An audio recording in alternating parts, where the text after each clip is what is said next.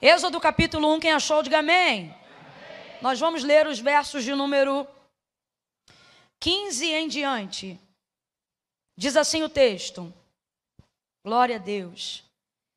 Diz assim: O rei do Egito disse às parteiras das hebreias, das quais uma se chamava Sifrá e a outra Puá.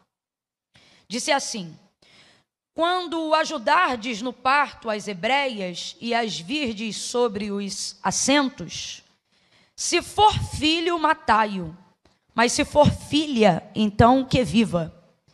As parteiras, porém, temeram a Deus e não fizeram como o rei do Egito lhes dissera, antes conservavam os meninos com vida. Então o rei do Egito chamou as parteiras e lhes disse: por que fizeste isso? Por que deixaste viver os meninos? E responderam as parteiras a Faraó: É que as mulheres hebreias não são como as egípcias, elas são vigorosas e já têm dado à luz aos seus filhos antes que a parteira chegue a elas.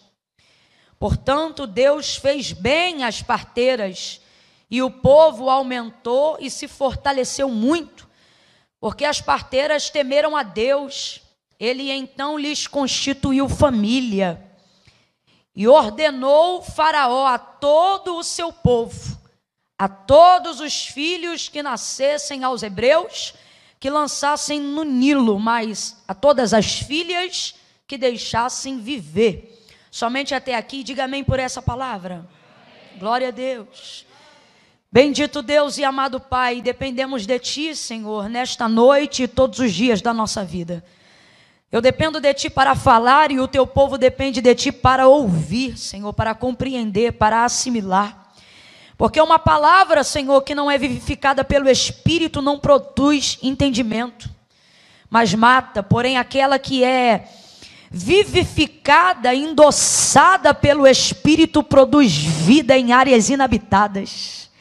Tem poder para ir além dos pensamentos e das intenções do coração. A tua palavra é viva, mais poderosa do que qualquer espada de dois gumes que penetra até a divisão da alma e do espírito, juntas e medula, e é apta para discernir os pensamentos e as intenções do coração.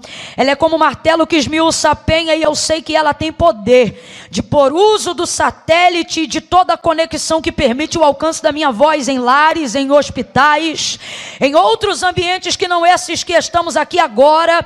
Ela tem poder para ir e fazer aquilo que lhe apraz. Que pessoas vivam uma libertação libertação extraordinária através da ministração da tua palavra nessa noite. Que lares sejam alcançados e impactados pelo poder da tua graça. Que a tua unção desatadora de julgos e de nó possa desfazer toda a confusão, todo o embaraço, problemas que estão sendo arrastados pelos anos, problemas que estão sendo arrastados no ano de 2020, que haja solução para eles agora pelo poder da tua palavra. Desfaz Desfaz todo espírito de confusão. Deus, que a tua palavra no nome de Jesus nesta noite possa produzir ordem, avivamento, cura, salvação, transformação, renovo. Até esta pessoa que está me ouvindo agora e está desacreditada, está desacreditada de si mesma e da tua palavra. Todavia está aqui como Pedro dizendo: Eu não tenho para quem ir, eu não tenho para onde ir. Manifesta sobre sobre ele e sobre ela, palavra que jorra para a vida eterna.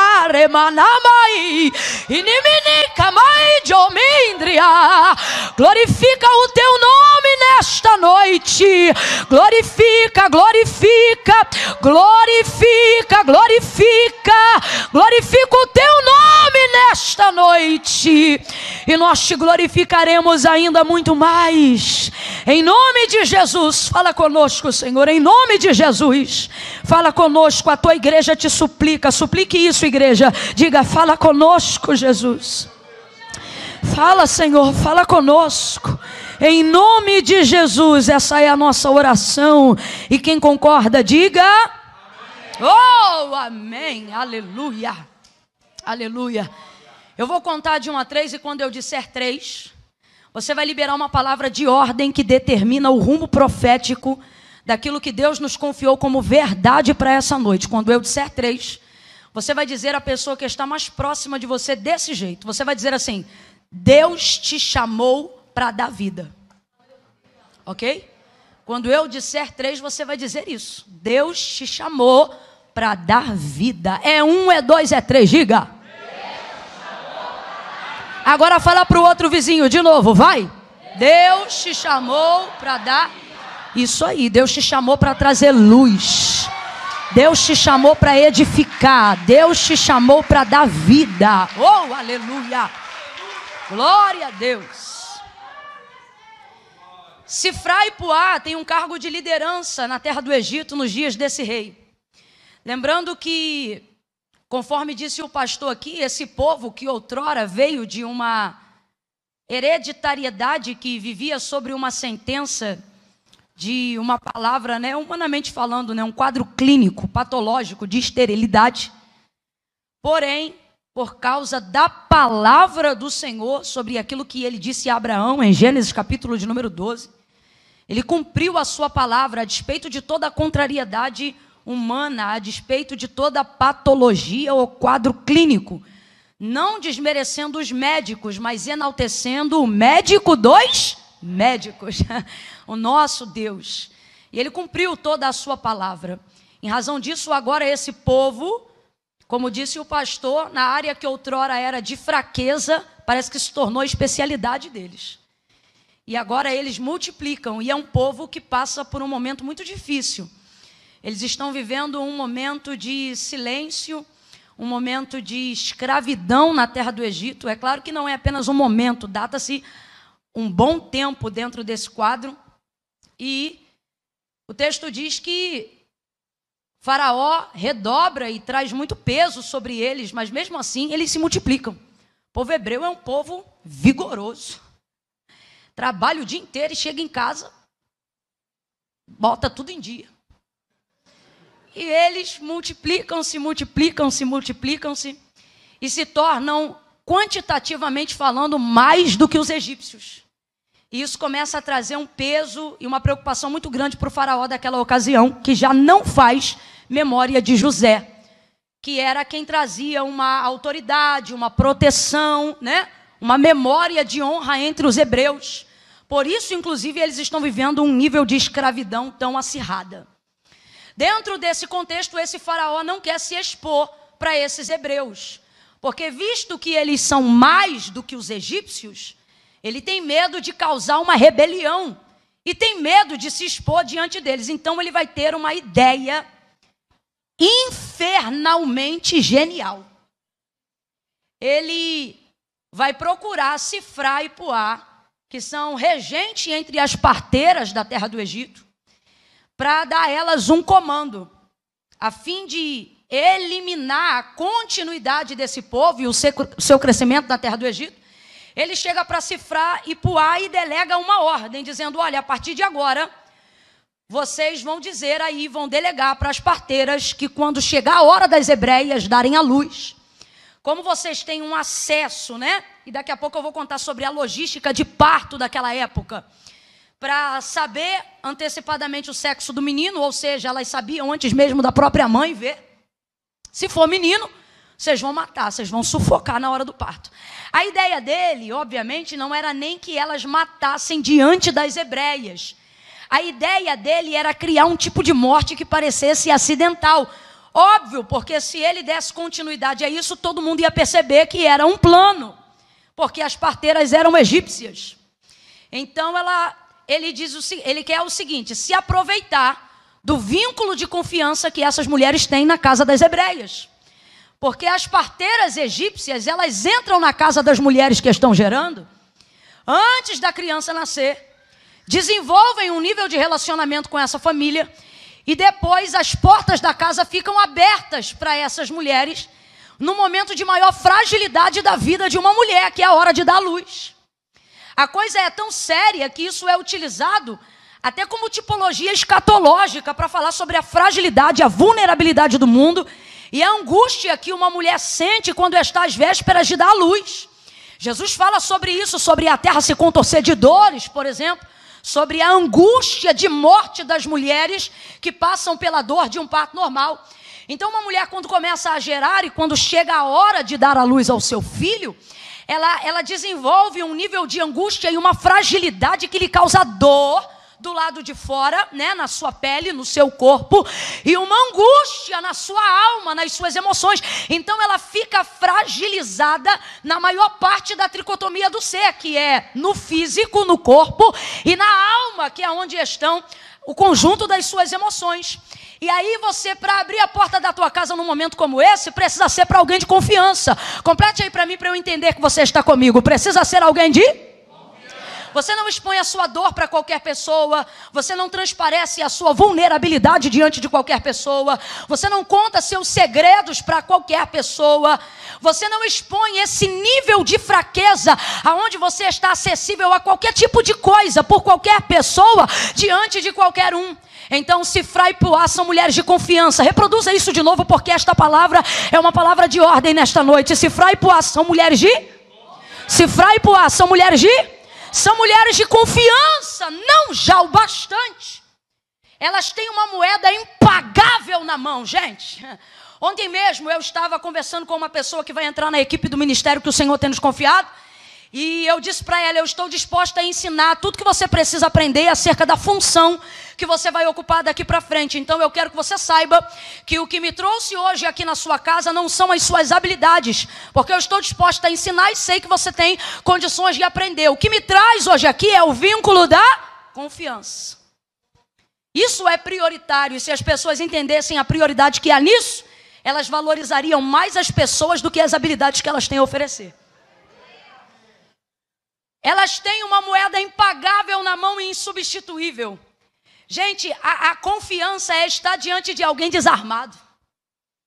A confiança coloca as pessoas diante de você totalmente acessíveis, não apenas para te escutarem, mas para ouvirem e serem influenciadas por aquilo que você diz.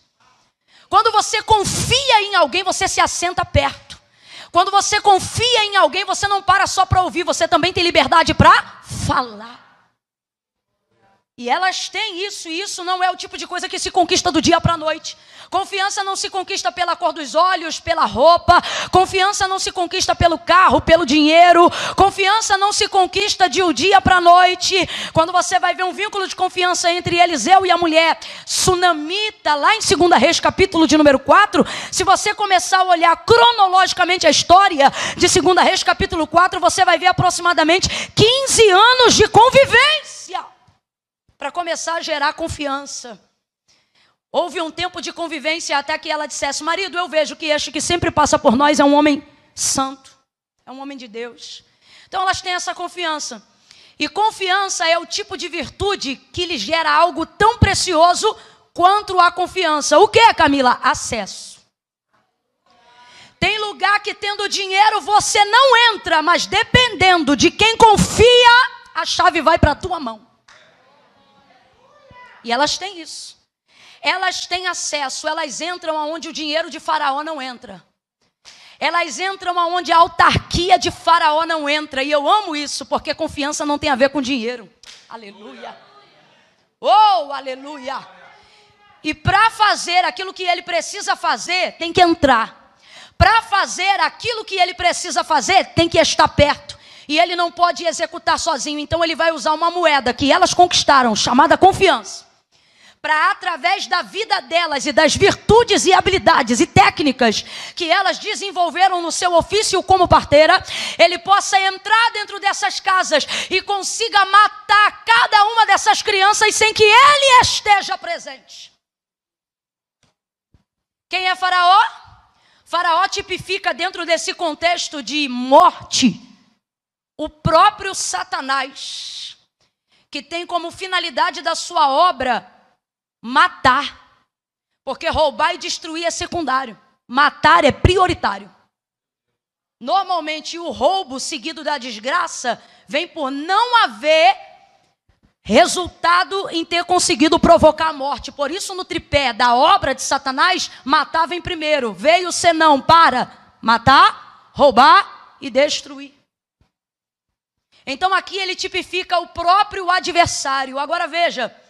O adversário está na autarquia, o adversário tem poder, o adversário tem autoridade, mas para entrar na casa dos hebreus, vai ter que usar o acesso de gente simples, de gente que não tem o trono dele, de gente que não tem o poder dele, de gente que não tem a autoridade dele, mas é gente que tem uma confiança que ele nunca vai ter.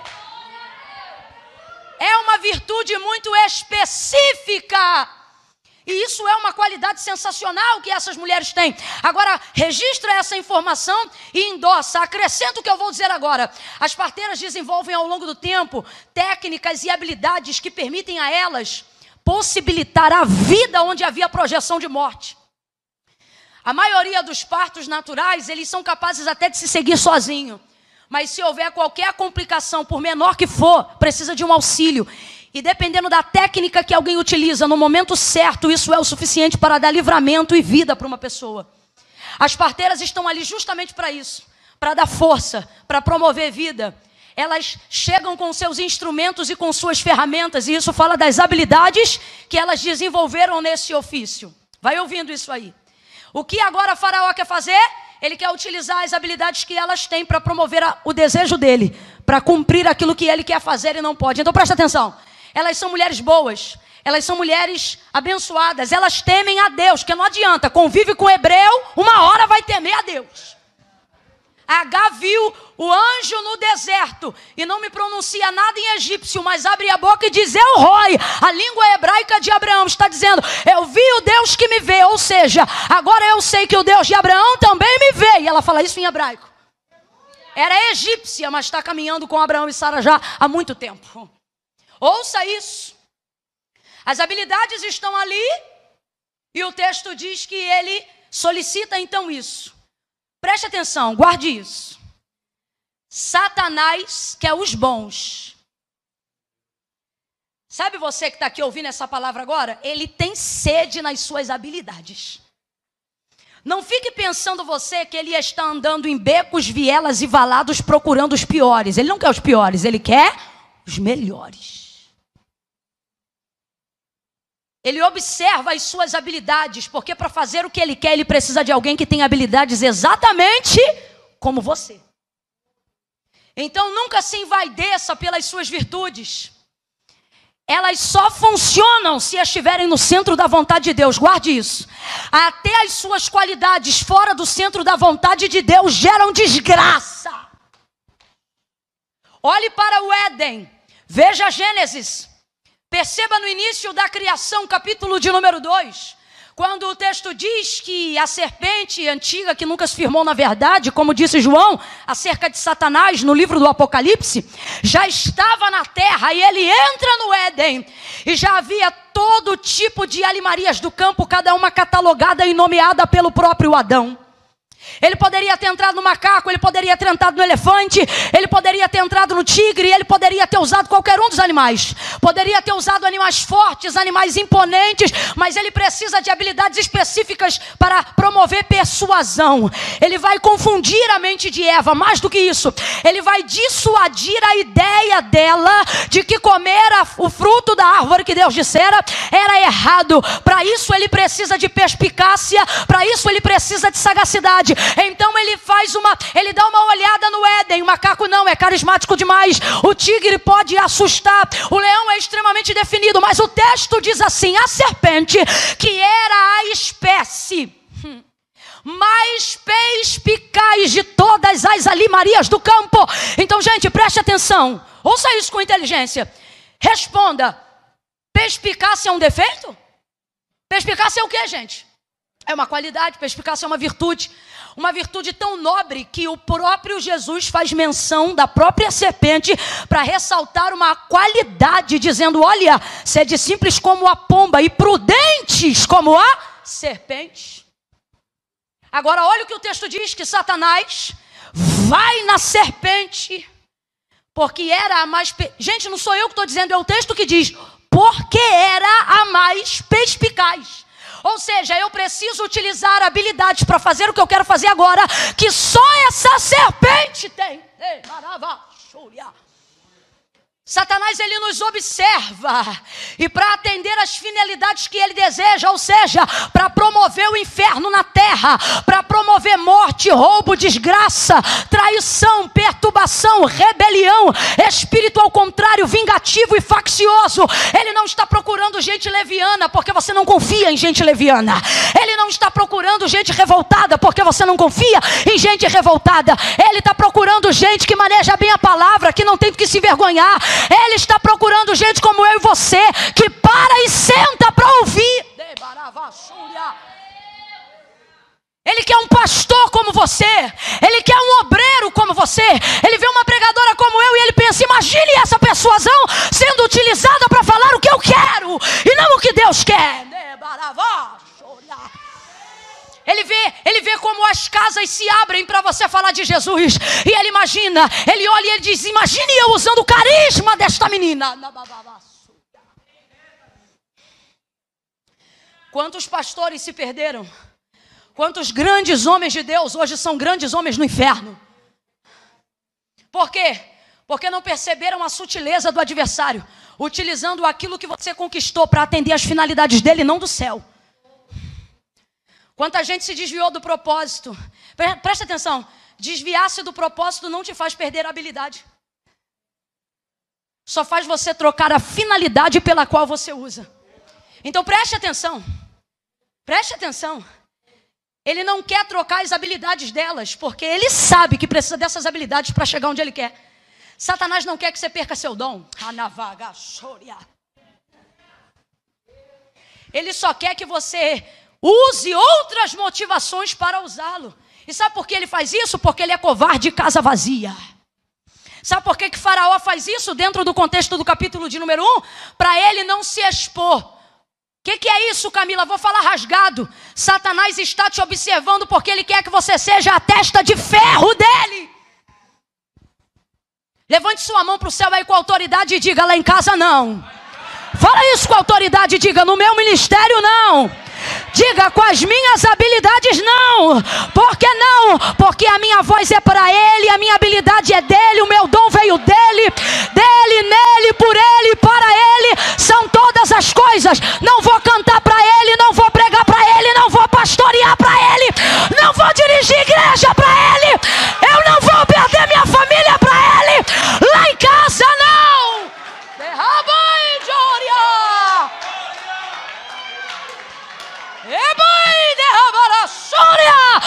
Quantas pessoas estão perdendo o propósito? Não perderam o dom, perderam o propósito. Porque ouviram a voz do Éden. Irmãos, eu já ouvi determinados elogios que eu tive que repreender verbalmente na hora. Você acredita? Porque de um lado eu ouvi o elogio e do outro o Espírito Santo me dizia: é a voz do Éden. Ele não vai te diminuir. Quem poda a árvore é o Senhor, Ele quer que cresça. Para você acreditar que o que você tem é tão único, tão forte, que independe da intenção, contanto que seja usado. E vou lhe dizer mais: Deus lhe ensina a conquistar. Satanás, ele está disposto a investir pesado para você usar o seu dom como você quiser. Se não for para atender uma finalidade que glorifica a Deus, meu irmão, ele vai, ele vai financiar de todo jeito, vai vir o que você acha que é providência de todo lado. Então veja essa covardia. Eu estou usando isso como referência para dizer àqueles que me ouvem que a estratégia dele não mudou. Ele usa então essas mulheres com essa perspectiva. Usa não, tenta usar. E faz uso da autoridade que ele tem para ver se elas vão obedecer. Só que o texto diz que elas temem a Deus. E a Bíblia diz assim: olha, e o temor do Senhor te guardará. Irmão, temor é coisa séria. Quem perdeu o temor está perdido há muito tempo. Temor com todo respeito, olhe para alguém, pregue a ele ou a ela nesta noite e diga: tenha temor. Tenha temor. Tenha temor. temor. Eu sou de um tempo que não se tinha tanta liberdade para cometer o pecado da maledicência. As pessoas tinham temor de falar uma das outras na ausência delas. Não se mencionava um homem de Deus, mesmo que ele tivesse errado na ausência dele, porque as pessoas tinham temor. E não eram dos homens, era de Deus mesmo. Como quando o povo se levantou contra Moisés e Arão, e Moisés mesmo disse: Vocês acham que vocês estão murmurando contra a gente? Não. Essas murmurações que a gente está recebendo é o Senhor. Moisés estava ensinando o povo a ter temor. Elas temiam a Deus, e um dos princípios do temor estabelecido sobre a vida de Sifra e Puá, ao Deus do invisível, é o seguinte: elas não estão dispostas a fazer aquilo que Faraó quer que elas façam, por pensar que estão na ausência de Deus. Elas têm plena convicção de que Deus está o tempo todo em todo lugar. E quem tem esse nível de temor, irmão, ele é bom quando olham, mas é melhor ainda quando não tem ninguém vendo. E é esse nível de temor que Sifra e Poá tem. Abra comigo a sua Bíblia agora no livro do profeta Ezequiel, capítulo de número 16. Ele quer usar as técnicas e as habilidades destas mulheres para acabar e erradicar com o povo de Deus.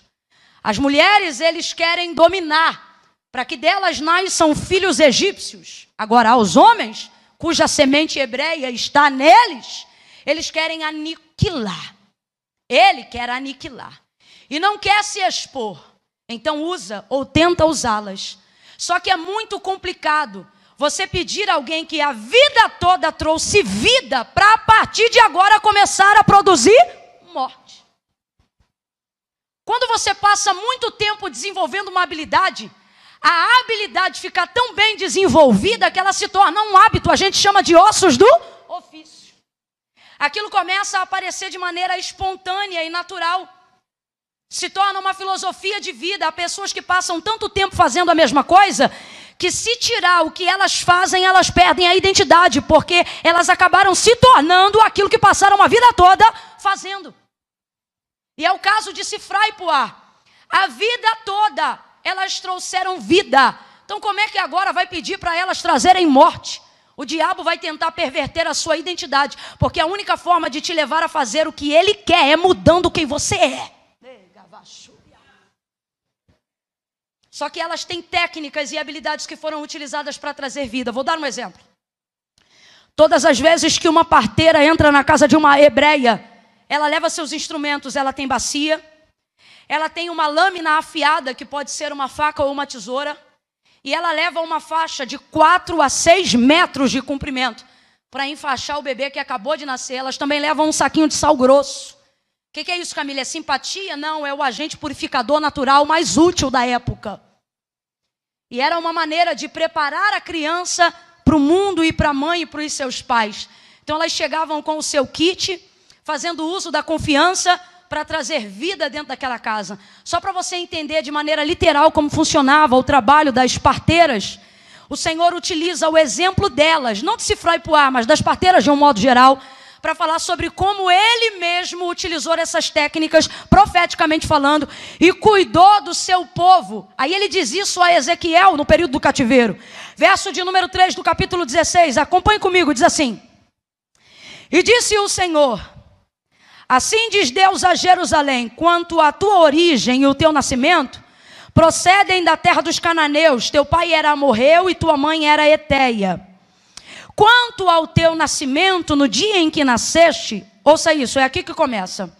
Não te foi cortado o umbigo, nem foste lavada com água para a tua purificação, nem tampouco foste esfregada com sal e nem envolta em faixas. Não se compadeceu de ti olho algum para te fazer alguma dessas coisas. Eu vou repetir. Não se compadeceu de ti olho algum para te fazer alguma dessas coisas, mas compadecido de ti, antes foste lançada em pleno campo pelo nojo de ti no dia em que tu nasceste. Mas passando eu por ti te vi banhada no teu sangue e te disse: ainda que estás no teu sangue, vive. Sim, eu disse-te: ainda que estás no teu sangue sangue vive. Eu te fiz multiplicar como o renovo do campo, e crescestes e te engrandeceste, e alcançaste grande formosura. Formaram-se então os teus seios e cresceu o teu cabelo, contudo tu estavas nua e descoberta. Mas passando eu por ti, olhei e vi que o teu tempo era tempo de amores. Estendi sobre ti as abas do meu manto e cobri a tua nudez. Dei-te juramento e entrei em aliança contigo, diz o Senhor Deus, e tu ficaste sendo minha. Então te lavei com água, te enxuguei do teu sangue e te ungi com óleo. Somente até aqui, diga amém. Contextualizando rapidão para a gente entender, o Senhor agora está falando acerca do nascimento de Israel. Mas só para a gente linkar com o fato de das parteiras lá do, do, do Egito, só para a gente entender, olha o que, que Deus está dizendo. Que quanto à origem e ao nascimento de Israel, Israel aqui estava virada no pecado da idolatria e por isso está no cativeiro babilônico. Mas o Senhor levanta o profeta Ezequiel para falar sobre o nascimento dela, quem ela era, como ela se perverteu, trazer lembrança para ver se traz também com isso o arrependimento. Mas o ponto principal aqui está do verso 3 ao 5, que é quando Deus faz a citação que só uma parteira fazia. Ele cita, gente, ponto a ponto, isso é história com H. Ele cita ponto a ponto qual era o procedimento que uma parteira executava quando entrava na casa de uma hebreia para fazer um parto. São, são quatro procedimentos. Primeiro, corta, ele está dizendo: você está assim porque não teve alguém para te cortar o cordão umbilical. Eu te encontrei jogada no teu sangue. Ou seja, tu foste despejada no campo por causa do nojo do teu sangue. Ninguém te compadeceu de ti, mas eu passando por ti te vi. Aí ele vai usar um quarteto, que são as quatro técnicas utilizadas na antiguidade para estabelecer um parto de uma hebreia. Que é qual, Camila? Primeiro corta o umbigo o cordão umbilical, perdão. Depois, lava na bacia direto. Terceiro, depois esfrega com sal. E quarto, por último, em faixa. Então, só para você entender, porque hoje você vai sair daqui com o diploma daquilo que Deus entregou para a igreja, o que? Habilidades para ser parteira. Por quê? Porque Deus trouxe a igreja para trazer vida. Deus instituiu a igreja para dar vida. O próprio Deus, profeticamente falando e poeticamente falando, Ele está dizendo: Eu fiz uso dessas técnicas. Isso é profético. Para quê? Para te dar vida, Israel. Mais do que isso, para te dar dignidade, Israel. Então a igreja precisa aprender que há nela de Deus uma autoridade para trazer vida para tirar do campo, para tirar do sangue, para tirar da imundície, para dar dignidade ao homem. Oh, aleluia! Se você estiver do lado de um homem, você vai dizer, você é parteiro. E se você estiver de um lado de uma mulher, você vai dizer, tu é parteira. Vai lá, diga aí, diga aí, diga. Tu é parteira, tu é parteiro. É. Camila, mas eu sou um macho, eu sou um homem. Tu vai ver que tu é parteiro lá na tua igreja. Vamos lá. São quatro procedimentos. Diga primeiro comigo: corta, lava, esfrega, enfaixa.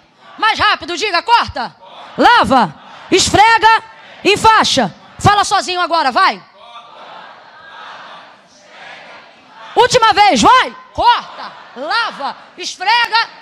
Se você aprender essas quatro coisas, se você aprender essas quatro coisas, aonde você passar, vai haver vida.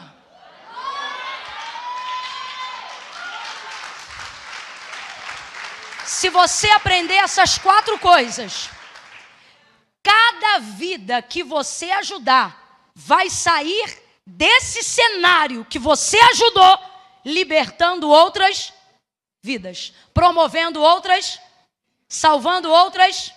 É uma reação em cadeia imparável.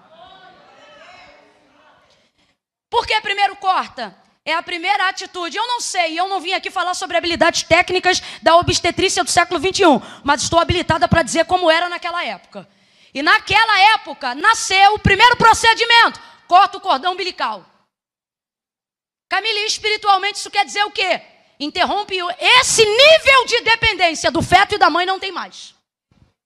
O Senhor está dizendo: muitas pessoas estão tendo dificuldade de viverem suas vidas com Deus, Porque muitas vezes entram nas nossas instituições, fazem parte do ministério que o Senhor nos confiou, olham para a nossa vida como referência, mas não querem permitir, ou a gente, por medo de ser mal amado, ou não querer ser, ou deixar de ser popular, a gente não corta a dependência que gerou aquela pessoa.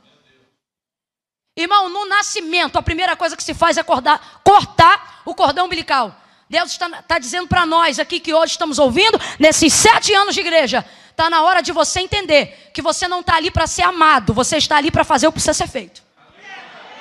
Isso aqui é muito sério e eu uso a carta do apóstolo Paulo à igreja de Corinto.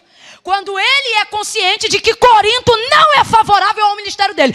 Primeiro, porque não reconhece ele como apóstolo, porque ele diz que viu Cristo, mas Cristo já havia sido assunto aos céus. Então eles têm resistência, porque só acreditam no apostolado de quem viu Cristo em carne. Só que ele tem que ficar autoafirmando o tempo todo. Eu, Paulo, é a única carta que ele diz isso. Eu, Paulo, apóstolo de Jesus Cristo. Que luta, que luta que Paulo passava com a igreja de Corinto. Imagine você pastorear, você orientar um povo que não aceita a sua autoridade. Mas ele continua. Aí na segunda, ele dá continuidade ao que eu estou dizendo. Olha o que ele diz. E eu vos escrevo, mesmo sabendo que quanto mais eu falo por amor, menos vocês me amam. Só que ele não está nem aí. Sabe por quê? Deus não me chamou para ser popular, Deus me chamou para ser funcional. E as pessoas estão perdendo a autoridade. E agora eu vou falar da igreja como corpo de Cristo na terra. Não falando do Cristo, mas de como estamos querendo funcionar na instituição dos homens. A gente só está preocupado em ser popular. A gente só está preocupado em ser querido. A gente só está preocupado em ser amado. Quanto o pastor perdendo a sua autoridade, porque ele quer ser queridinho. Irmão, isso aqui é igual relacionamento de pai e mãe. Hoje eu chamo a minha mãe de amiga, mas com 15 anos minha mãe me dizia: Eu não sou tua amiga, eu sou tua mãe. E alguém diz, Camila, o que, é que tem a ver? Tem tudo a ver, irmão. Porque normalmente, dependendo do nível de intimidade, há tendência de que a honra seja roubada. E a gente precisa aprender. Vê se você entende. Amigo, seu filho pode ser até do vizinho, mas mãe, ele só tem você. Amigo, seu filho pode ser até do colega da escola, mas pai é só você. E vida de pastor, de discípulo, de ministro é a mesma coisa. Deus te colocou na posição que hoje você está para atender uma função. Não fique deslumbrado com popularidade, nem fique preocupado em ser amado, porque um dia eles gritam hosana e no outro eles dizem crucifica. E qual é a nossa certeza? A alegria de saber que eu fiz o que Deus queria que eu fizesse e que no final eu vou prestar conta com Ele com Ele. Quantas pessoas que tem na mão a tesoura, que tem na mão a lâmina, vamos aqui trocar, porque não é só tesoura, é lâmina. O que o texto diz é, é, fala sobre uma lâmina, ou seja, fala sobre o corte. Não diz como é cortado, só diz que precisa ser cortado. Então fala sobre lâmina. Quanta gente que tem a lâmina na mão. Camilo, o que é, que é a lâmina? Eu vou te dizer. A Bíblia diz que nós temos a palavra e ela é cortante. É pela palavra, é pela palavra que destruímos a dependência de maldições hereditárias. É pela palavra que rompemos com alianças que não glorificam o nome do Senhor. É pela palavra que você vê um homem em nome de Jesus Cristo sendo transportado do seu amor. Quando o homem de Deus entra numa casa de alguém que acabou de nascer, ele não entra dizendo eu penso, eu acho, ele entra dizendo meu filho, a Bíblia diz. A palavra de Deus está escrito. E assim diz o Senhor. É pela palavra, levanta a lâmina, levanta a lâmina. Levanta a lâmina aí agora. Levanta a lâmina, levanta a lâmina. Maneja ela como obreiro,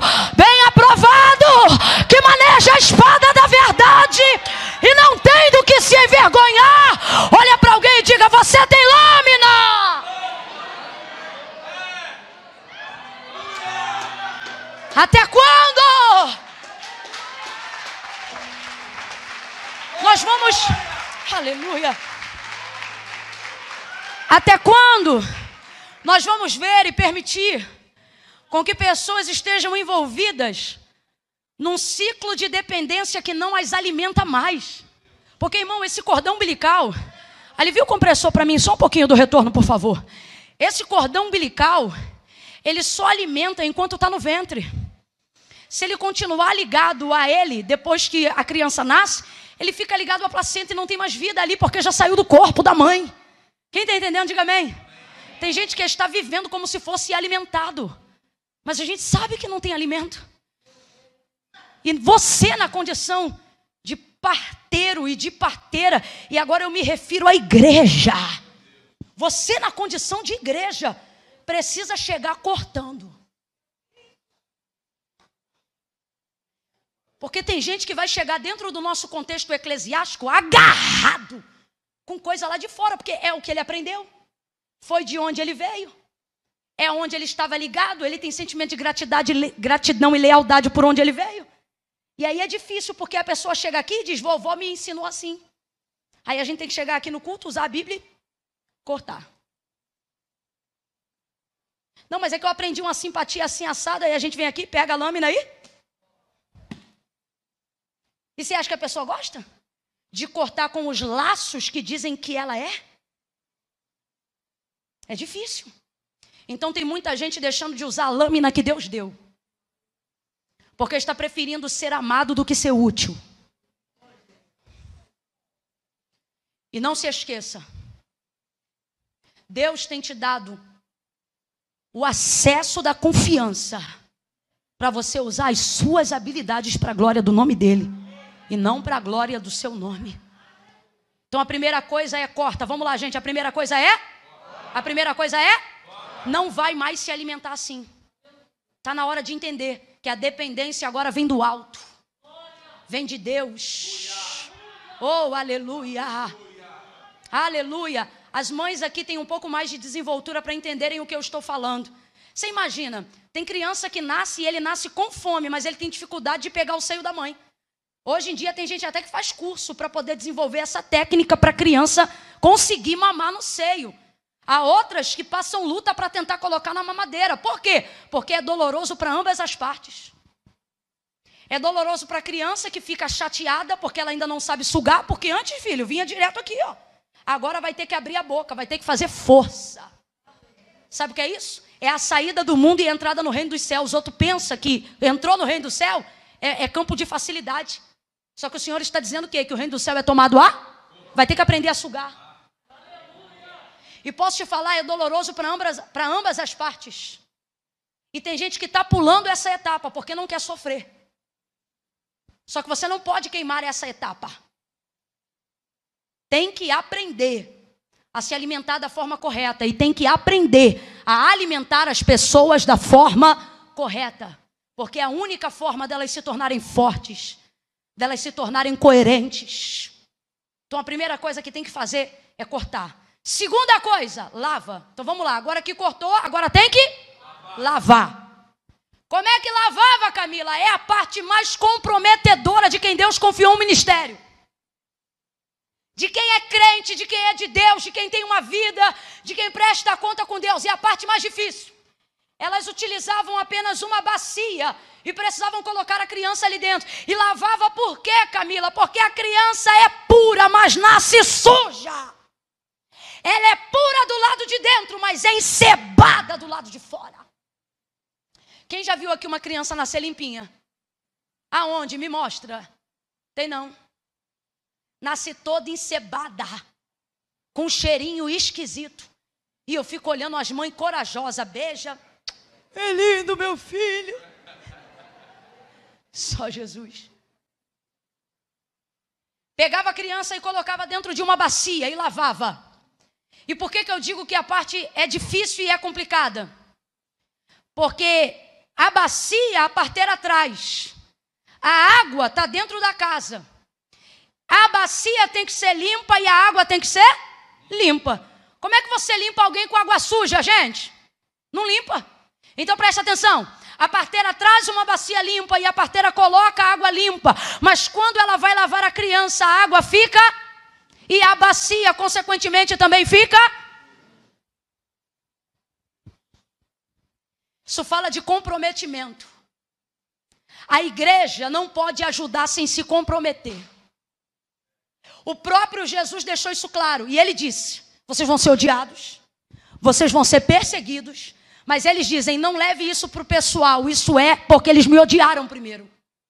Isso é por causa de mim. Camila, eu não entendi. Vai entender. Quando você se propõe a ajudar alguém que acabou de nascer no Evangelho, quando você se propõe a ajudar alguém que acabou de chegar na igreja, sua bacia pode ser limpa e sua água também, mas ela vai ficar suja. Só que preste atenção: se a água fica suja para a criança, fica limpa, vale a pena. Por quê? Porque a bacia e a água estão ali com essa finalidade, gente. Agora, por que, que há uma resistência tão grande de usar a minha bacia e de usar a minha água a fim de que outra pessoa seja lavada? Na maioria das vezes é porque a minha água é parada. Eu só tenho aquela água, eu só dependo daquela água, e eu não posso desperdiçar essa água. É por isso que Jesus vai dizer: Ah, para a samaritana, João capítulo de número 4: Aquele que beber da água que eu lhe der, não vai ficar dependente da fonte de Jacó. Oh, a fonte de Jacó, você leva água hoje e tem que pegar água amanhã. Na fonte de Jacó, você só vai conseguir pegar água para lavar roupa, para lavar louça e para fazer comida. Aí ela olha para ele e diz: E aonde tem água viva? Viva. Aí ele diz: Olha, se você beber da água que eu lhe der, nunca mais você vai ter sede, porque a água que eu vou lhe dar, ela vai fazer jorrar uma fonte. Irmão, quem sabe aonde fica a fonte, não tem medo de usar a água que Deus deu para abençoar, para limpar, para lavar, para aconselhar, para se comprometer com ninguém. Você acha que um pastor nunca se compromete quando recebe um membro? Eu me lembro que lá em casa não viemos de um lar cristão. No dia que nós entramos na igreja e o pastor foi receber a gente, a maior família da igreja chegou para o pastor e disse: Se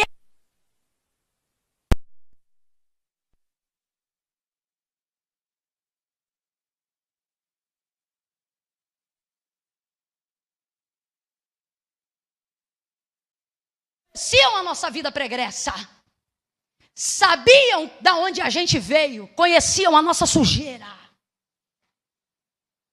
Quando a gente entrou na igreja dos santos, essa família que era antiga na igreja disse: se eles entrarem, a gente não fica. Nunca mais eu esqueço disso. O pastor, a esposa da pastor, do, do pastor, a filha do pastor, olhou para a gente. Naquele dia eu respeitei sacerdote. Naquele dia eu entendi o que é um ministro olhou para eles e falou: se vocês não querem ficar, não fiquem, eu vou ficar muito triste. Agora, fiquem cientes de uma coisa: elas vão ser recebidas. Mano, ele assumiu, ele botou a gente na bacia dele. Botou a gente na água dele e ele sabia que ia sujar a água. Mas ele confiava na fonte. Irmão, quem sabe aonde. Isso é trabalho, isso é para ser funcional, não é para ser religioso, isso não é ritual, gente. Você não tem que dobrar o joelho 20 vezes para saber se vai receber alguém, não. O Senhor, Ele é muito claro. Crê no Senhor Jesus com teu coração. Pois então, se o teu lábio tu confessar, está salvo. A gente tem mania de querer ritualizar coisas que Jesus veio para simplificar. Agora você vê uma família inteira dizendo que vai sair da igreja porque a gente que não era crente estava começando a conhecer Jesus. É muito fácil você olhar pessoas e não querer emprestar tua água e nem a tua bacia. Sabe por quê? Porque você sabe que vai sujar a tua água. Só que a única maneira, é a única maneira que nós que, de nós ampliarmos a habitação de pessoas aqui na terra, no reino de Deus. E desculpa, mas eu vou falar rasgado. Deus está dizendo: há quanto tempo tu não troca a água da tua bacia, hein? Há quanto tempo você não se relaciona com alguém no sentido de saber que isso pode te comprometer? Só que olha, olha, olha o princípio de autoridade. A criança vai para a mão da parteira, mas a parteira não vai para a mão da criança. Você está entendendo? É você que decide como usa a água. É você que decide como lava. Você sabe por que, que tem gente que se comprometeu e se arrebentou todo? Porque foi a criança que ensinou para a parteira. Só que quem tem autoridade é ele que pega a criança, é ele que diz como é que tem que ser. Sobre o que isso fala, Camila? Sobre usar o que eu tenho para influenciar, sobre usar o que eu tenho para santificar, sobre usar o que eu tenho para limpar, mas não sobre permitir com que eu fique sujo enquanto eu limpo. tem que lavar. Isso fala sobre comprometimento. Jesus fez isso quando lavou os pés dos discípulos. Ele estava se comprometendo. Se colocou na posição de um servo. Como é que você acha que ficou a água daquela bacia no décimo segundo, gente? Podre. Só lavava pé de homem que caminhava o dia inteiro. A água deve ter ficado turva. Eu imagino que o último pé foi o de Judas. Eu imagino que depois de Jesus lavar os pés dele, ele teve que lavar a própria mão. Dá uma vagaçúria. Sim ou não? Sim ou não? Jogou aquela água fora e foi lavar a mão numa outra água. Às vezes, no processo de libertação de alguém que Deus ama e está trazendo para perto de você. Ai, Camila, não sei, parece que eu tenho um imã para os atribulados. Jesus está dizendo: tu não tem imã, não, aqui tu tem água e eu boto tudo perto de você. É que você tem bacia e eu boto tudo perto de você. É que você sabe onde tem fonte. Aí eu boto tudo perto de você.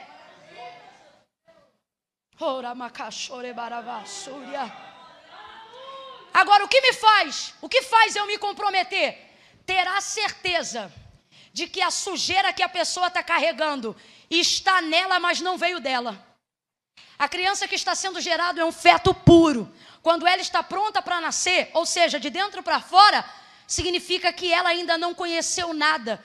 Então, quem é mais pura, a mãe ou a criança? Vamos lá, gente, a mãe ou a criança? Quem é mais pura, a mãe ou a criança? Só que ela nasce toda suja. Sabe por que ela nasce toda suja? Por causa da incubadora. Por causa de onde ela veio. Então você precisa discernir e ter compaixão para se comprometer por gente que está encebado, que está sujo. Só que você tem que discernir isso aqui, ó. Está nela, mas não é Mateus capítulo 15, 21, a Cananeia tinha essa noção.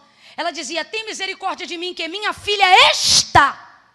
Advérbio de tempo. Miseravelmente endemoniada. Olha o que ela está dizendo: A filha é minha. O problema é como ela está. O que que ela é? Minha filha, isso é permanente. E o que é temporário? O demônio. Olha o que ela está querendo dizer. Se o Senhor tirar o demônio, eu continuo com a filha. Ela não veio aqui dizer, Senhor, leva a filha e o demônio. Ela foi procurar Jesus para dizer: leva o demônio porque eu quero a filha. Você está jogando fora. E muitas pessoas, por causa de religiosidade, falsa santidade e falta de compaixão para se comprometer, está lançando fora gente preciosa só por causa de como está. Se você soubesse quem ela é. Se você souber, aquela irmã do decote, vou falar rasgado, que chega no culto com decote no umbigo e você de vez abraçar, você olha e diz: Hum, Jezabel, o Senhor está dizendo isso só está nela. Se você souber quem ela é, se você se comprometer, se você abraçar. Você sabe por que tem igreja que está bombada estourada no serviço e na glória de Deus? Esses dias mesmo nós estávamos em um salto, né, mãe? Uns obreiros que eu nunca vi na vida, rapaz, um comprometimento, uma coisa linda. Então eu olhando a atividade deles, o jeito deles. Aí daqui a pouco o pastor solta a letra. Aí eu entendi. Falei, aí, mãe. Ele diz assim: Camila, tá vendo esse povo aí? Era tudo drogado. Aí eu vi uma mulher dando glória, não sei o que, ele, aquela ali, tudo moradora de rua. Só que ele tem uma assistência social que trabalha há mais de sete anos. E aí ele dá refeição para o povo. E não fala de Jesus, não. Primeiro dá comida. Aí depois dá trabalho dentro da própria instituição. Aí ensina a capinar uma coisa e outra. Daqui a pouco insere eles dentro do culto. Daqui a pouco estão eles apaixonados por Jesus, servindo por gratidão e não por pagamento. Quando você vê, eles são obreiros intrépidos. Aí eu digo, pastor, como é que consegue isso? Não precisa dizer, está na cara. Pegou a bacia, botou na água, lavou. E aí, Camila? E aí que a água fica suja, mas a criança sai? Não é fácil pelejar por alguém, gente. Não é fácil abraçar uma vida, não. Não é fácil entrar em guerra que não tem teu nome. Pegar gente que vem amarrado. E tu sabe que tu vai ter que jejuar. Vai ter que se comprometer. Vai ter sonho esquisito, pesadelo. Mas e no final? Você vê pregando aí, você diz, rapaz, eu lavei isso aí. Eu fico imaginando a alegria dos pastores quando vê gente que era tribulado, que chegou na cocaína, chegou no erro, chegou no adultério, chegou na pornografia, na masturbação. Hoje é homem santo, serve a ceia, parte o pão. A gente fica olhando se não tivesse uma bacia, gente. Olha para quem está do teu lado, diga para essa pessoa: você tem lâmina e tem bacia. Dá um grito aí para ele ou para ele diz: "Vai buscar água! Vai buscar água! A água vem do alto! A água vem de Deus!" De que adianta você ter uma bacia e não botar água nela, menino? Diga, corta! Tá fraco, corta! Lava! Penúltimo passo para a gente encerrar, diga, esfrega! Tem que esfregar. O Senhor Deus diz que esfregou Israel. E como é que esfrega, Camilé? É complicado, rapaz, porque esfrega no sal grosso. O sal era um purificador, até hoje. Então pegava um sal e não era refinadinho igual esse não, pegava o feto e não tinha pena. Com todo carinho do mundo, olha para quem está do teu lado e diz: quem Deus chama, tem compaixão, mas não tem pena. Pode ter pena não. Você já pensou? Se eu ficasse perturbada cada vez que o. Às vezes acontece, mas é muito raro. Você, quando tem que pregar uma palavra, mocotó. Eu já terminei entregando o microfone chorando, chorando, irmão, tribulada de espírito. Porque Deus me, me usou com tanta. Eu, eu não sei nem dizer. Que eu dizia, meu Deus, está doendo até em mim. Eu chorava diante de Deus, ficava atribulada. Porque Deus não levantou os seus para ter pena, para ter compaixão. E quem ama, quem ama, esfrega. Para você se tornar um homem de valor, uma mulher de valor, tua mãe e teu pai não te disseram só sim, não. Pelo contrário, você ouviu muito mais não do que sim. E hoje você percebe que isso faz diferença. O que, que é esfregar? Esfregar é a parte mais cansativa do processo. Porque esfregar é o quê? É repetir uma ação. Vamos aqui para um tanque de roupa, um exemplo. Sangue de Jesus tem poder, mas vamos. Você pega uma roupa ali, ó, e o movimento de esfregar para a roupa, né? Esfregar é repetir uma ação. Quem está entendendo, diga amém. O que é esfregar a vida de alguém depois de ter cortado e lavado? É repetir uma ação e é a parte mais cansativa do processo. É quando você já orou, já pregou, já exortou, já ensinou. Aí você pensa, agora vai. Ele não vai. É uma luta. É uma luta. Vai te dando uma irritação. Uma irritação. Tu é pastor, tu é, tu é homem de Deus, tu é mulher de Deus, mas no final tu diz assim, eu não é meu filho, não é meu pai. Eu não tenho obrigação nenhuma, e o Espírito está dizendo, vai lá e visita de novo. Aí o Espírito diz, vai lá e liga de novo. Dá uma vontade de chutar um negócio e dizer, eu não vou não. Eu já estou discipulando, estou orientando, eu já falei. Você tira da lama do pecado. Daqui a pouco ele está lá brincando com a lama. Igual criança, você dá banho, bota roupa e diz: Fica aí que eu vou tomar banho. Quando você volta, ele pegou um pudim de chocolate na geladeira. Se sujou todo. Menino, eu não falei para você ficar quieto. Dá vontade de chorar. Não dá, gente. É a parte do esfrega. É repetir um processo. Lembra? Lembra? Ah, meu Deus. Eu me lembro de Jesus voltando da ressurreição depois de Pedro tê-lo negado três vezes. Negou três vezes. Jesus agora aparece para ele e não por coincidência, mas para esfregar. Ele diz: Pedro, tu me amas? E guarda o que eu vou te dizer: Jesus, quando é bom, é bom, mas quando ele é terrível, ele é melhor ainda. Pedro, tu me amas? Eu amo.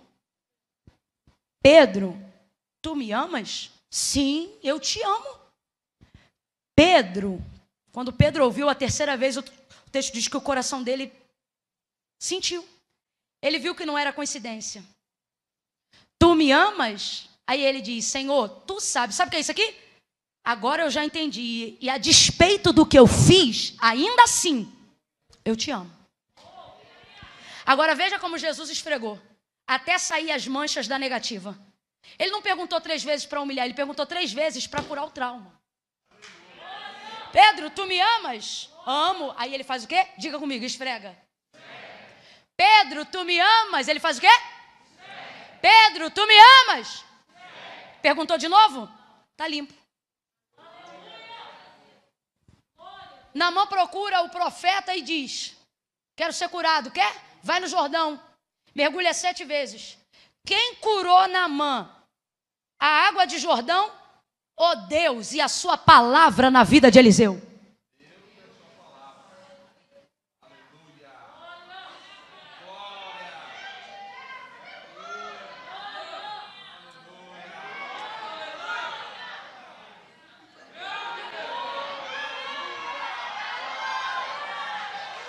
E aqui o tempo todo, e eu não bebi. Foi a palavra. Foi a direção do profeta. Só que ele só teve isso depois que mergulhou quantas vezes? Se tivesse mergulhado três, tinha sido curado? Não, porque o profeta disse. Era ele esfregando. Deus, quando permite a repetição de um processo, é para disciplinar a santificação, a purificação. Então preste atenção. Se o próprio Deus submete a mim e a você, que Ele usa, por que você acha que não pode ser submetido para que alguém seja usado? Tem gente na tua vida, na tua casa, na tua história, que a tua vontade é abandonar porque dá trabalho, mas Deus te trouxe hoje aqui para dizer: esfrega. Liga de novo, abraça de novo, perdoa de novo, visita de novo. Pedro disse assim: Senhor, está escrito na lei que nós devemos perdoar sete vezes. E ele diz: Olha, eu te digo, setenta vezes sete. Isso aqui, na verdade, é Jesus dizendo: Para de contar, e só repete, para de contar, e só esfrega, para de contar, e dá continuidade a um processo. Ou seja, não pare o processo, não pare o processo. Meu Deus, Deus está mandando dizer isso a alguém. Olhe para alguém aí e diga: não pare o processo. Não pare o processo. Porque tem gente que hoje te dá trabalho, mas ainda vai te dar resultado. Mas você precisa esfregar. Você que é pai, você que é mãe. Você diz para o menino: não bota o dedo da tomada uma vez e nunca mais ele bota, não é assim? É assim? Me dá essa criança para mim. Não é não? Você diz: não sobe, ele sobe. Ele sobe, ele sobe de 400 formas diferentes. E aí você vai lá e fala de novo. Deus está dizendo: Eu preciso que você use da unção que eu te dei, das habilidades que eu te dei, para esfregar alguém que eu coloquei no teu caminho. Agora olhe para mim. É cansativo, eu não vou mentir para você, mas Deus me trouxe aqui para dizer: vai te dar resultado. Oh, olhe para alguém e diga: vai valer a pena. Vai valer a pena. Oh, aleluia. Vamos lá para a gente fechar para tu ganhar o diploma. Diga: corta. Tá fraco, gente. Ai, Camila, mas já tá tarde. Mas começou 8 e 15 para de loucura. Diga: corta. Lava. Esfrega. E faixa. Ela corta. Ela lava depois ela esfrega para purificar, tira, né, aquilo que ficou. Presta atenção, gente, não é para machucar, é para esfregar. Tira o que ficou e depois enfaixa. Agora eu fiquei curiosa quando vi isso pela primeira vez. Porque as faixas que as parteiras levavam para cada criança nascida ia de 4 a 6 metros. Gente, é muita coisa. Para uma criança que tem no máximo de 50, se for um filho de Golias, 55 centímetros. Como é que me leva uma faixa que vai de 4 a 6 metros de comprimento? Aí eu vou te dizer. Porque elas precisavam proteger o trabalho delas e proteger a criança para as mães. E eu vou lhe dizer por quê. Depois de todo o esforço da mãe empregado, não havia nela força o suficiente para cuidar do filho. Então a parteira, antes de ir embora, precisava deixar ele cuidado por pelo menos dois dias. Até que a mãe tivesse recuperação plena para dar continuidade ao cuidado do filho. E como a parteira fazia essa proteção? Ela pegava essa faixa e enrolava a criança tão bem enrolado que ficava igual uma múmia e ficava dura. Dura, dura, dura. E isso não é só na época do Egito, não. Tem uma galera aí que tem uns 70 anos de idade que lembra disso. As crianças eram tão empacotadas no envelope. Que ficava dura. Minha avó diz que meu pai demorou 15 dias para abrir os olhos. É verdade, eu estou falando sério. Enrolava tudo. Por quê? Porque a parteira sai, mas as visitas entram. E quem foi chamado por Deus para fazer, faz direito até o fim. Não adianta você cuidar aqui e preparar essa pessoa para depender de você a vida toda. Se a primeira coisa que você faz é cortar a dependência, comece cortando as suas também. Ah, não, vou falar rasgado. Pare de achar que porque você está cuidando, o filho é teu. Quanta gente perturbada emocionalmente porque ajudou, porque cuidou, porque abriu porta, porque ajudou, mas depois que começa a rodar e começa a ir na mão dos outros e precisa sair da casa, fica amargurado e injuriado, porque se envolveu com a cria. Deus está dizendo: Eu te chamei para ser parteira, parteiro, ou seja, você cuidou da criança, mas ela não é E aí enfaixa, enfaixava toda. Era comprida porque tinha que ficar durinho, ou seja, não era só para proteger a pele, era para endurecer os membros do corpo. E vou lhe dizer por quê. Porque quando a parteira saía e as visitas entravam, todos tinham direito de pegar a criança no colo. E até criança pegava a criança no colo. E eis aí o perigo. Depois de um trabalhão, bastava com que alguém pegasse errado. Para destruir todo um trabalho para o nascimento de alguém. Pegou errado, meu irmão, moleira aberta, caiu com a cabeça? Já era. Infelizmente eu conheço história de gente assim, que morreu no parto porque escorregou da mão do médico, acredite você. Olha a preocupação dessas mulheres. Então elas enfaixavam. O que, que isso possibilitava? Que qualquer pessoa pegasse e não quebraria e nem machucaria nada. E se caísse, preservava a vida. Por quê? Estava mumificado. Duro, enfaixado, com uma faixa de seis metros só trocava uma vez por dia. Fazia as coisas, tudo que tinha que fazer ali. Porque imagina, 100 metros, numa criança de 50 centímetros. É sério. Garantia de trabalho. Parteira não cuida e deixa vulnerável. Cuida e deixa pronto. Para quê? Para que o outro aprenda a lidar com quem chegar. A igreja não pode criar nas pessoas vínculo de dependência a ponto de que elas pensem que só podem sobreviver se a pessoa X ou se a pessoa Y estiver pegando ela pela mão. Não. Nós somos instrumentos. Deus é o Senhor do seu povo. Então, por isso que tinha que enfaixar, para proteger, para cuidar. Isso fala sobre a criança ter muita projeção ainda da vida, mas depender de uma limitação que a parteira colocava para proteger. Olhe para quem está do seu lado e diga para essa pessoa: limites não são para humilhar. Diga, são para proteger. Eu quero orar por você por isso, para que você aprenda a falar o que Deus quer que você fale, a dizer o que Deus quer que você diga, a cuidar como Deus quer que você cuide. E quando as pessoas dizerem, você está me limitando, entenda que isso é cuidado. Porque pode ter o potencial que for, se não impor limites, corre riscos severos de perder a vida e o ministério. Aos pastores que me ouvem, aos líderes, aos pais, às mães, ele pode ser o centro da casa, porque criança, quando nasce, é o centro da casa, né? O novo convertido é a alegria do povo. Receber novos membros no final de culto é uma emoção muito grande, mas Deus está dizendo: eu botei uma faixa na tua mão. Limita, segura e aperta, porque isso não é para humilhar, é para proteger. Fica de pé do teu lugar em nome de Jesus. Oh, aleluia. Venham, venham, venham, venham. Bota aí mais um cadinho, por favor. Ninguém meteu uma boca aí não, né, Cedo? Tu tem certeza, Senhor? Oh, Espírito Santo de Deus. Vá falando com Deus aí agora e diga assim: Deus. Diga, Deus. Me ajuda, Senhor, a ser útil.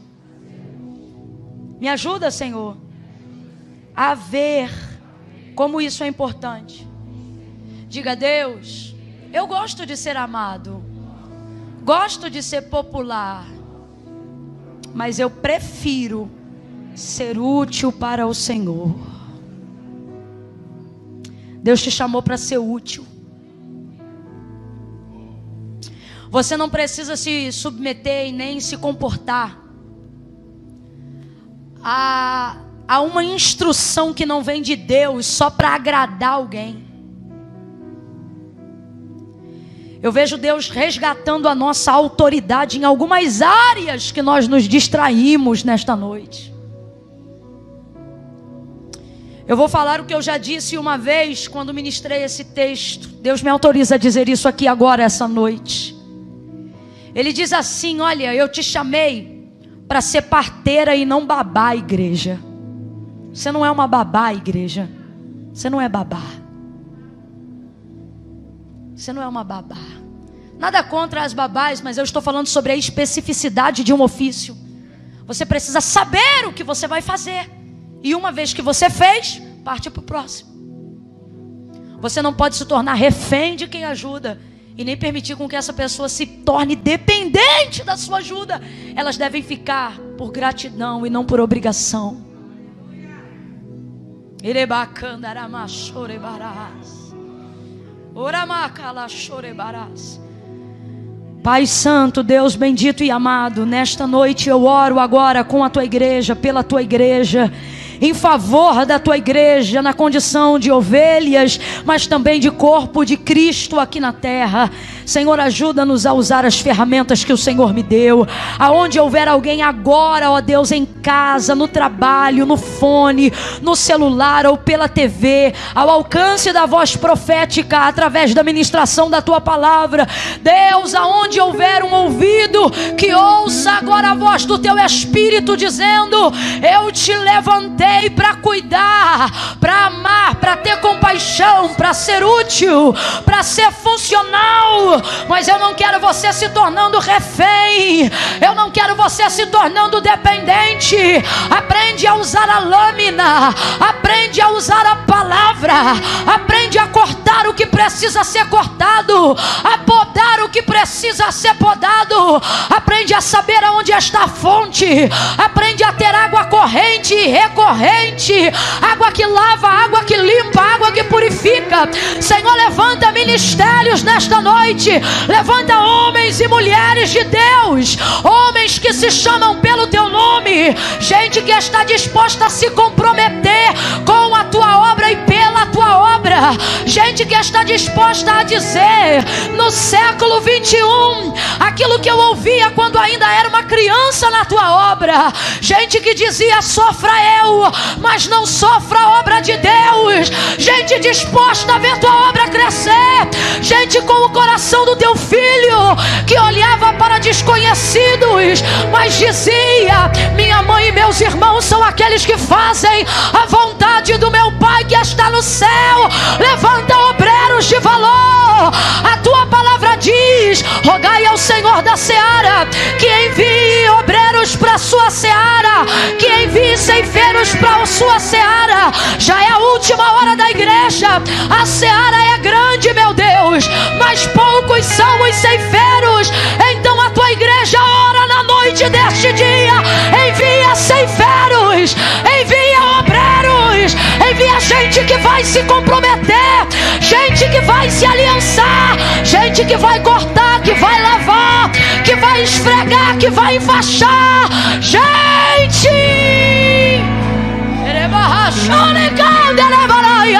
Suscita ministérios, levanta os teus profetas, levanta parteiras, faça da igreja do Senhor aqui na terra uma igreja que uma igreja que lava, uma igreja que esfrega, uma igreja que enfaixa, uma igreja que corta laços, uma igreja que quebra lanças, uma igreja que no nome de Jesus invalida maldições hereditárias, uma igreja poderosa, uma igreja que lava no sangue do teu filho, uma igreja que esfrega para santificação. Eu declaro ministérios santificados.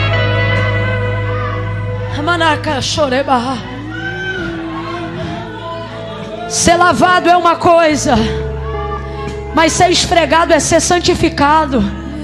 Santidade convém ao Senhor e à sua casa para sempre. Nos ensina, Senhor, a promover santificação através da nossa própria vida. Portanto, santifica-nos e nos ajuda a proteger, a blindar. Guarda o coração dos novos convertidos. Usa-nos como esteios e como instrumento para responder perguntas. Não deixa eles buscarem, Senhor, na roda dos escarnecedores aquilo que o Senhor nos deu. De nós e através de nós tem a orientação da tua palavra. Repreende a confusão dos corações e das mentes e traga para perto de nós as pessoas que o Senhor sabe que estão no campo, jogadas no sangue, no nojo de onde vieram, mas que através das nossas mãos e das nossas vidas podem ser lavadas, limpas, purificadas, para viverem em novidade de vida. Eu oro agora e te agradeço em nome de Jesus. Quem concorda, diga.